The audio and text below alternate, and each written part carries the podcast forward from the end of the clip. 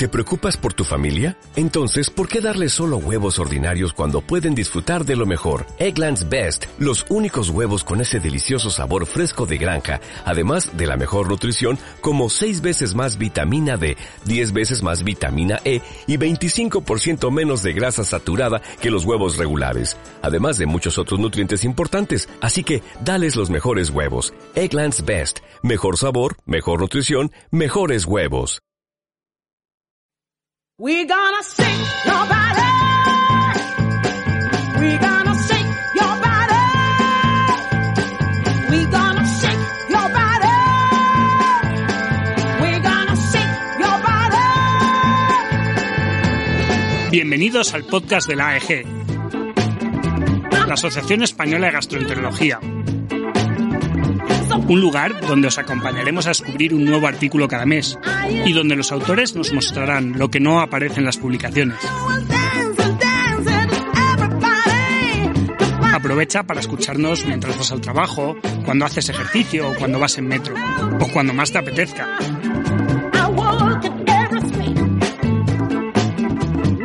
Porque otra forma de estudiar es posible.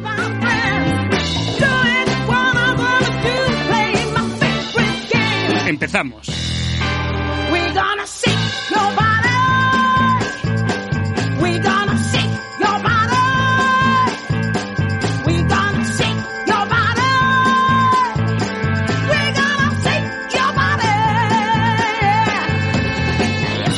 Bueno, bienvenida. Tenemos hoy con nosotros para este, este nuevo podcast a Isabela Carballal, que es médico del Hospital Clínico de Barcelona en la clínica de alto riesgo y que nos va a presentar el artículo publicado en, Endoscopy Prevalencia de poliposis adenomatosa en, en, un programa de cribado de cáncer colorectal basado en sangre oculta en heces y el, el riesgo de neoplasia avanzada durante el seguimiento. Bienvenida, Isabela. Muchas gracias, Luis. Bueno, yo eh, lo que os suelo preguntar al principio es mm, por qué, ¿no? ¿Qué hacéis este estudio? ¿Qué, ¿Cuál es la necesidad que teníais para, para mirar esto? Vale, pues bueno, este estudio lo, lo hacemos como, como. Todos los estudios que hacemos yo creo que siempre empiezan por una pregunta o algo que nos choca, ¿no? Alguna, algo que te hace ruido y que no, no acaba de estar resuelto donde tú vas a buscar la respuesta. Entonces, en este caso, hablábamos del término poliposis adenomatosa atenuada, que eh, sigue siendo un término un poquito eh, disperso heterogéneo o amplio, ¿no? Porque, porque esto conceptualmente va de, tener 10 adenomas a tener 99. Entonces, claro, aquí te puedes encontrar desde una persona que tiene eh, 15 adenomas a los 75 años, la primera vez que se hace una colonoscopia en su vida, a un tío de 40 que, que le encuentras 38 adenomas o 50. Entonces, es verdad que está todo en el mismo saco y cuando te vas a las guías clínicas ves que hay una, una zona ahí un poco en el medio entre las guías de alto riesgo y las guías de riesgo intermedio en los pacientes que entran en esta definición. Entonces, en las guías de, de esporádicas, ¿no? de, de, seguimiento de pólipos uh, colorectales, pues te dicen por debajo de 10 tienes ¿no? 3 años, 5 años o 10 años eh, y el de 10 te ponen esta coletilla de estos, consejo genético y colonoscopia al año y mírate las guías de alto riesgo. Tú te vas a las de alto riesgo y te dicen a los de 10 consejo genético y te empiezan a hablar de cuándo has encontrado algo hereditario. Y todo este limbo pues no está bien resuelto. Entonces de ahí sale esta idea de caracterizar a estas personas que tienen más de 10 adenomas que entran en esta definición en el contexto del cribado, que a priori es un contexto donde tienen poca posibilidad de ser gente con un, problema hereditario porque son gente que ya ha llegado a los 50 años sin tener cáncer y no tiene historia familiar de cáncer o de poliposis. Y viene un poco por ahí. Muy bien, y entonces, ¿qué es lo que hicisteis? ¿no? O sea, ¿cómo, esa es la pregunta y cómo buscáis la respuesta? Pues eh, decidimos mm, analizar una corte del de, cribado a poblacional del cáncer de colon, que son estos pacientes eh, entre 50 y 69 años que participan con un test de sangre oculta en heces positivo y se hacen una colonoscopia y la cual eh, tenían al menos 10 adenomas, ¿no? Entonces, lo que hicimos, la primera pregunta fue, bueno, pues de estos, ¿cuántos tienen un, un síndrome hereditario? ¿Cuántos esta, esta, este concepto poliposis tiene, le podemos poner el apellido de poliposis de causa genética y por tanto heredable. Y esto fue lo primero que, que miramos. Estos que teníamos, cuántos, bueno, primero cuántos teníamos, cuántos de los que participan en el cribado tienen más de 10, 10 o más. que al final vimos que eran un porcentaje de un 2 por, algo más de un 2%, y de estos cuando tenían un síndrome hereditario, que eran pues un 3,3% de los que se pedía un estudio genético. O sea que, que fue un poco así como, como llegamos a estos números. Y a partir de ahí la segunda pregunta es, vale, pues en estos que vemos que tienen 10 o más adenomas y excluimos un síndrome hereditario y no tenemos una sospecha, ¿qué pasa después? O sea, les haces esta colonoscopia al año, que hasta aquí vamos a ver si, si esto tiene sentido o no, y a partir de ahí luego qué hacemos con ellos. Y evaluamos lo que pasaba en la colonoscopia primera de vigilancia y en las, sucesivas. Y bueno, y, al final lo que vimos es que en estos pacientes que tú excluyes un síndrome hereditario, les haces una colonoscopia a, estos pacientes de 10 adenomas, es verdad que la colonoscopia basal pues tiene más adenomas avanzados. Esto ya es bastante intuitivo porque se han desarrollado más pólipos, tienen más carga de inicio, ¿no? Y luego le haces una colonoscopia al año y todavía tiene bastante riesgo. Pero a medida que pasan las colonoscopias sucesivas esto va disminuyendo y se comportan más como los esporádicos, que es lo que era lo esperado. Muy bien, si vamos un poco a los números, pues revisasteis casi 10.000, ¿no? 9.582, creo que tengo por aquí el número, colonoscopias, en los que encontrasteis 10 adenomas al menos en 215 eh, se excluyeron algunos porque no había habido seguimiento, por la cosa que fuera. Y sí que se vieron, bueno, excepto la gente que también tenía mm, síndrome de poliposis cerrada, que bueno, al ser tan frecuente, pues evidentemente tenía una poliposis mixta, ¿no? Probablemente serían estos casos. Y eh, los que tenían mutaciones, ¿no? Eh, hicisteis, bueno, asumo que esto es un retrospectivo, con lo cual no estaría tan estandarizado, sobre todo los más antiguos no serían todos eh, Análisis genético, eh, ¿cuántos hicisteis más o menos? ¿Sabes más o menos cuántos se les hizo genético? Estudio genético, sí, le hicimos estudio genético a, a 60 de las 62 personas que tenían indicación de estudio genético. Esto también, claro, tienes que pensar que, que, que al ser un retrospectivo, tú lo que haces es revisar lo que se hacía en práctica habitual, ¿no? que era el, el, médico de la clínica del Torres, que evaluaba el caso, decidía si pedía o no estudio genético. El estudio genético nos dicen, pues sí, hacerlo a partir de 20 adenomas o, o más de 10 adenomas en una persona joven con, con carga de cáncer.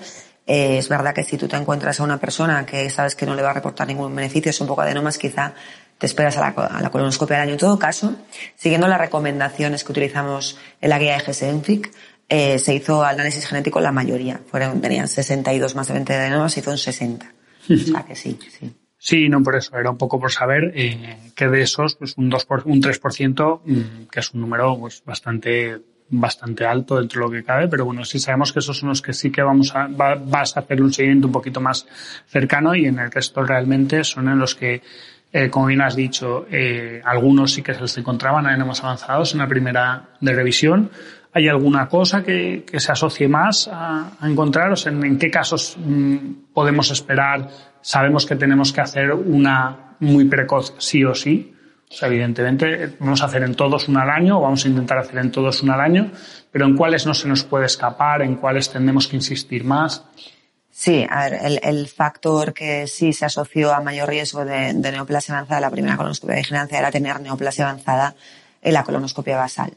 Y esto va un poco acorde también con lo que pasa con los esporádicos, ¿no? O sea, aquellos que tienen pues una histología avanzada, un pólipo o pólipos grandes, son los que eh, em, tienes más probabilidad de encontrarla también durante el seguimiento.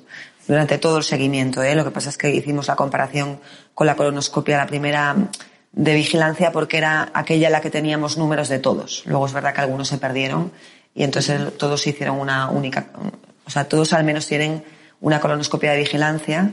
A partir de dos ya, ya cae un poco la, la N y por eso utilizamos esta para, para ver. Sí, y ahora te voy a, ver, a tirar de la memoria, a ver si te acuerdas, que esto es para que no te acuerdes. Tienes un caso de cáncer, de, bueno, un cáncer incidente en el seguimiento en un paciente en la cuarta colonoscopia, ¿sabes? Miraste y saber qué es lo que había pasado, porque es raro que era una cuarta colonoscopia, con lo cual era una persona que estaba muy seguida. ¿Sabes si estaba en una zona de un pólipo previo? No recuerdas, ¿no? No, me acuerdo del caso, sí. Era un paciente que además tampoco tenía mucha carga de pólipos. Tenía una primera colonoscopia eh, que era una colonoscopia con 10 adenomas, 11, 11 adenomas, una segunda colonoscopia al cabo de, en el intervalo correcto, no sé si era un año exacto, pero igual eran 14 meses o 16 meses, una cosa así, que ya sabemos que cuando decimos un año a veces hay un, hay un intervalo de confianza, en la que tenía un único pólipo y luego desarrolló una, una, lesión, una lesión ulcerada en el colon derecho a, al cabo de pocos meses, o sea que es un cáncer pues colonoscopia de tipo intervalo antes de la, de la colonoscopia que le tocaba por, por recomendación. Eh, no, no, no. La verdad es que no sabemos lo que pasó, pero realmente creemos que fue una lesión que pasó desapercibida previamente. que, y que por eso también yo creo que hay que incidir en que esta primera colonoscopia al año es importante porque muchas veces eh, las personas que desarrollan más pólipos sabemos que tienen más probabilidad de desarrollar más, por tanto también tenemos probabilidad de que te dejes alguno. Bueno, yo tengo, a mí me pasa mucho cuando hay un paciente al que le quitas 10, 15 pólipos, eh, que llega un momento en el que Mm, sabes que te puedes, vas más cansado, llevas más tiempo de prueba. Yo creo que, que a veces también es importante por eso. Yo creo que aunque intentas poner la máxima atención, cuando llevas mucho tiempo haciendo una prueba compleja, pues yo creo que a veces es más fácil que se te pueda escapar algo, ¿no? Exacto. Mm, sí. Y, y, bueno, no realmente nos has, has contado lo más importante, lo único, la conclusión que sacáis, que yo lo has dicho antes, pero ¿cuál sería la conclusión que te gustaría que se llevaran los oyentes? Pues que la poliposis adenomatosa que ocurre en personas en el cribado, eh, sí que tenemos que tener en cuenta que hay un porcentaje que quizá es, menor y anecdótico de síndromes hereditarios, que sí que está bien que estos pacientes haya una evaluación inicial en una, en una CAR para evaluar el, el caso y el riesgo eh, hacer valorar si se requiere un estudio genético. Eh, hacer esta colonoscopia al año nos sirve para, para dos cosas, para ver las lesiones metacronas que, de riesgo y también para ver el comportamiento de este caso y ver si determinas o no precisamente este riesgo y esta indicación de estudio genético. Y a partir de ahí, si tú haces un buen filtro inicial y excluyes ese, pequeño porcentaje de síndromes hereditarios, probablemente los demás puedas con más confianza decir que puedes hacer un seguimiento más parecido al que ocurre con los casos esporádicos, ¿no? Una vez que tú has descartado este, este pequeño grupo de riesgo y hacer una vigilancia más basada eh, en las colonoscopias, en los hallazgos de las colonoscopias de vigilancia. Yo creo que tiene que ir por ahí la recomendación. Pero bueno, hace falta en todo caso esto, eh, hacer algún estudio prospectivo más con, con este tipo, con esta, este grupo de pacientes mm, peor caracterizados para concluir esto. Me parece fenomenal. De todas formas, por ahora diríamos la primera al año, la segunda a los tres, si no sí. tienes lesiones avanzadas, si no tienes muchas lesiones o lesiones avanzadas, sí. y después ahí según, según bueno, vayas encontrando, ¿no? Sí, estamos siempre con la regla de 135, sí, más o menos, 1, 3, ¿no? más o menos. Esa sería la idea. Muy bien, pues nada, eh, yo ya sabes que, que, como sé que has escuchado los podcasts, eh, siempre os voy a pedir que nos hagáis una recomendación de ciencia, un artículo que nos recomiendes leer. Vale, pues a ver, artículo que te recomiende, que recomiende leer. Eh, la verdad es que podría irme a, a, pensar en un artículo original reciente, que sería lo, lo, propio, pero he pensado. Relacionado con esto, a veces hay, hay algunos artículos que son a los que vas siempre a buscar, aunque se te hayan pasado un poquito ya el tiempo, y a mí hay, y que no es un artículo original, es una, es una guía, pero a mí el, el paper este de Sabna Singha, el del American College of Gastroenterology, de, de, de, cómo seguir los síndromes hereditarios y las poliposis hereditarias, me parece que es un must. Y si quieres ver un poco, eh, ir a buscar una guía, yo siempre voy ahí. ¿Qué decía, qué decía aquí la Sabna Singha, ¿no? que es un grupo de Boston que es muy potente? Y esto yo creo que es un, un paper que es, esto es de cabecera, de fondo de armario. Pues muy bien, lo pondremos un enlace en la, en la descripción. Y para finalizar, eh, lectura, no solo de ciencia vive el hombre y, hay que leer cosas. ¿Qué nos recomiendas leer?